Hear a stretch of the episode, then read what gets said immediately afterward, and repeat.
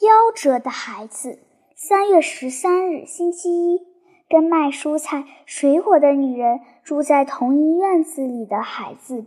我弟弟二年级的同学死了。星期六下午，德尔卡迪老师十分悲痛地把这个消息告诉我们的老师。卡罗娜和科列蒂知道后，自告奋勇请求帮助抬那个小孩的棺材。这是一个好男孩，上星期还得过奖章呢。他很喜欢我弟弟，还把一个储存硬币的小钱箱送给他。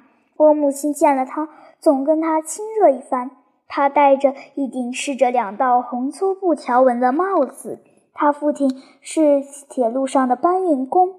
昨天是星期天，我们是下午四点半到他家陪同去教堂送葬的。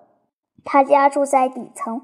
我们到的时候，很多二年级的学生由母亲领着，手执蜡烛，早已聚集在院子里等候。五六个老师和邻居也来了。帽子上插着红羽毛的老师和德尔卡迪老师也进了屋子。从敞开的窗口，我们看见他俩都情不自禁地哭起来。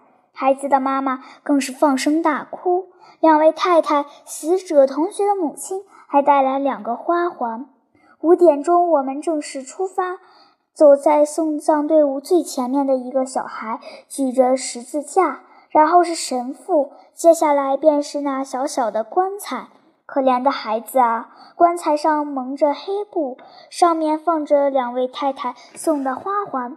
黑布的一端挂着上星期那孩子刚刚得来的奖章和一年来他所得到的三个奖章。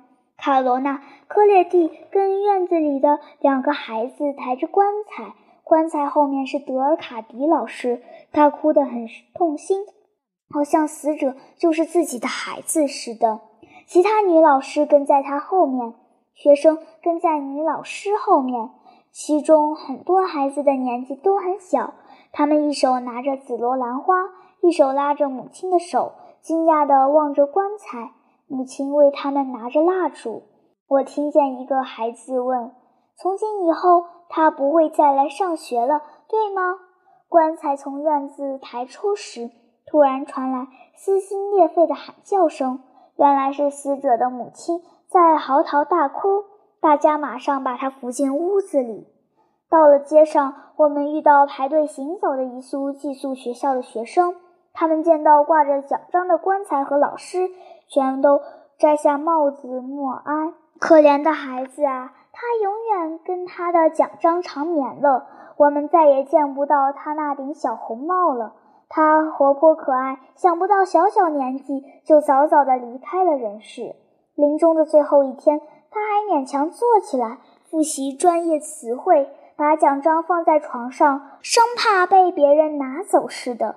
现在谁也不能从你身边拿走它了，可怜的孩子，永别了，永别了！我们巴列迪学校将永远记住你。